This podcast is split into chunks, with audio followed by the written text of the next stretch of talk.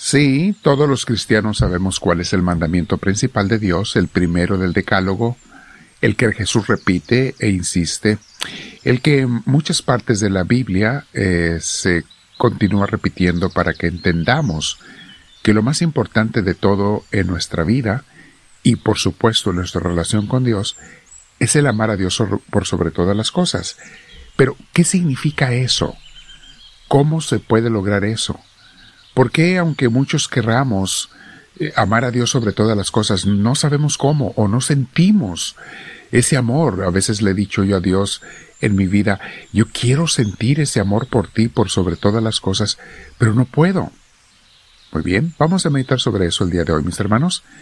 Te invito a que te sientes en algún lugar con la espalda recta, tu cuello y tus hombros relajados, y vamos a invitar a nuestro Dios a que entre nosotros.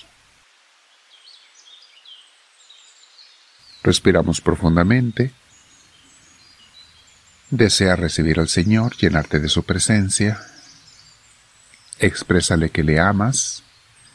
Con sentimientos o con tus palabras, invita al Espíritu Santo, dile, Espíritu de Dios, ven a mí, te lo pido.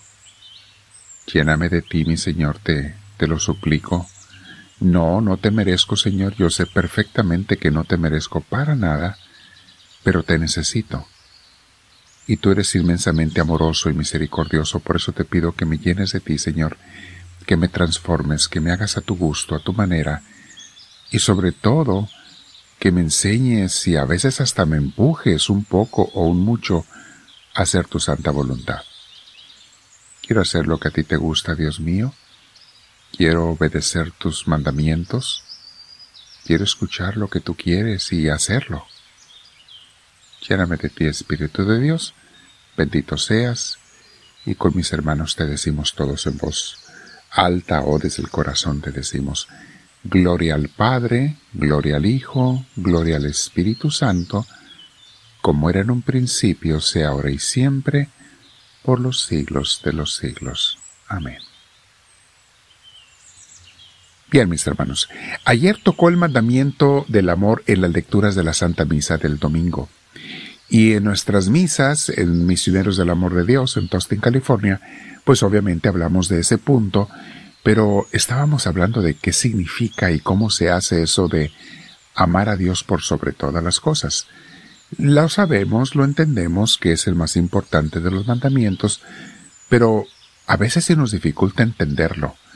Parece muy simple, pero a la hora de practicarlo decimos, ¿cómo? ¿Cómo sé que estoy amando a Dios por sobre todas las cosas? ¿Cómo sé que lo estoy haciendo como a Él le gusta? Ahora, el problema es que a veces no, no sentimos nada. Dice uno, sí, yo quiero cumplir con el mandamiento, quiero amar a Dios sobre todas las cosas, pero ¿cómo sé que lo estoy amando si yo no siento un amor así tan grande, por ejemplo, como el que siento por mis hijos, o el que siento por un, por mi novio, mi novia, mi esposo, mi esposa. Por ellos es muy fácil sentir un amor de repente grande, pero ¿por qué por Dios batallo? ¿Qué pasa? No lo veo, no lo puedo tocar, no lo puedo abrazar, eh, no le puedo sonreír. ¿Cómo le hago? Bien, mis hermanos, vamos a hablar sobre eso. Lo primero que hay que entender, mis hermanos, y esto es la clave de todo esto, es que el amor no tiene nada que ver con sentimientos. Lo hemos meditado muchas veces, mis hermanos, pero a veces se nos dificulta, porque por instinto, tú y yo y todos, siempre al amor lo identificamos con sentir bonito o atracción muy fuerte por alguien. Sentir un deseo de estar cerca de alguien o de hacerle mucho bien o de hacerle muy feliz, como por ejemplo a los hijos o al esposo, a la novia, al novio. Sentir eso como que dice uno, ah, es que le amo mucho y está sintiendo algo. Pero cuando no sientes algo por alguien, porque a lo mejor no lo ves, no es que no quieras amarle, simplemente no lo ves, ¿cómo se nos dificulta a veces saber si le amamos o no? Bien, mis hermanos, por eso les digo, el amor no tiene nada que ver con lo que uno sienta, con lo que uno desee, porque es muy fácil decir, eh, me gusta ese muchacho, esa muchacha y por lo tanto lo amo. No, no lo amas, lo deseas. No tiene ni siquiera que haber deseo. Cuando ya sabemos que Dios es nuestro Creador, nos ha dado todo, nos dio a su Hijo para salvarnos, me espera con los brazos abiertos, me da la comida y el aire que respiro cada día, y cada cosa buena que recibo, directa o indirectamente, viene de Él. Personas que me quieren, que me aman, que me ayudan, vienen de Él. Entonces podré entender que puedo tomar la decisión de amarlo aunque no lo vea con los ojos de la cara y aunque no sienta una atracción o algo bonito por Él. Me decía una persona en esta semana pasada, que siempre creyó en Dios y acudió a la iglesia y demás, y practicó los sacramentos y la religión, pero hasta que vino a nuestras comunidades de misioneros del amor de Dios, aprendió que no es nada más creer en Dios, sino que también nos podemos enamorar de Dios. Y de acuerdo a la espiritualidad carmelita, mis hermanos, que seguimos nosotros, eso es lo que es de verdad amar a Dios sobre todas las cosas, enamorarte de Él. Pienso yo que en el hebreo no existe la palabra enamorarse tal como la existe en español o, en inglés o en otros idiomas.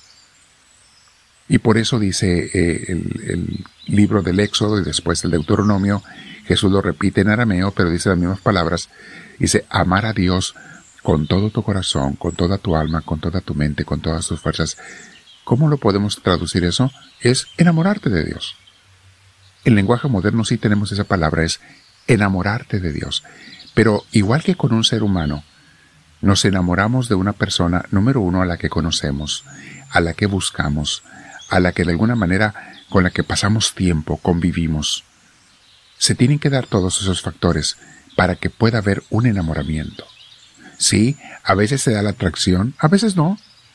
¿Sabías tú que te puedes enamorar de una persona que no te atraiga mucho físicamente? He conocido a tantas parejas donde dicen, pues, no se me hacía el hombre más guapo de, de los que yo conocía, ni siquiera de los que me pretendían, pero tenía algo que me hizo amarlo, y por eso decidí casarme con él. ¿Te fijas? No siempre tiene que haber una atracción. Hay muchas otras cosas que nos hacen enamorarnos. Ahora, ¿quieres una lista de cosas que te hacen enamorarte de Dios? Hay muchísimas, mi hermana, mi hermano. Simplemente pasa la lista de todo lo que hace por Él, por nosotros. Lo que ha hecho a través de los tiempos cómo te bendice, te ama, te cuida, te protege. Bueno, piensa en eso el día de hoy, mi hermana, mi hermano. Amar a Dios por sobre todas las cosas es la raíz también para poder de verdad amar al prójimo. Es difícil amar al prójimo cuando no amamos a Dios primero. Si yo le doy mi amor a Dios, entonces siento el amor de Dios. Algo que meditábamos también ayer es cómo eh, el amor es influencia. Primero Dios nos influencia a nosotros con su amor, pero luego nosotros tenemos que ser influencia positiva de amor para los demás. Y eso significa, influenciar significa cambiar las vidas de alguien más. Para bien o para mal. En las redes sociales hay muchísimos malos influenciadores que cambian la vida para mal de los que los escuchan y los siguen. Pero también hay buenos influenciadores que cambian la vida para bien de los que los escuchan. Mi hermana, mi hermano, Podemos hacer eso, piénsalo. Ser influenciadores pero del bien, del amor de Dios. Y en cuanto a amar a Dios, no es un sentimiento. En cuanto a amarlo por sobre todas las cosas, no es un sentimiento, mi hermana, mi hermano. Es una decisión. Te voy a invitar a que te quedes un rato en oración, platicando con Dios y le digas, oye Señor, ¿y yo te amo por sobre todas las cosas? ¿Te amo como a ti te gusta? aunque no sienta nada a veces, ¿es mi decisión darte mi vida a ti? ¿Eres aquel en quien más pienso o busco constantemente todos los días y varias veces durante el día? ¿O son las criaturas y otras cosas del mundo las que yo busco? Mi hermana, mi hermano, quédate platicando con Dios un rato. Platícale, pregúntale, dialoga con el Señor.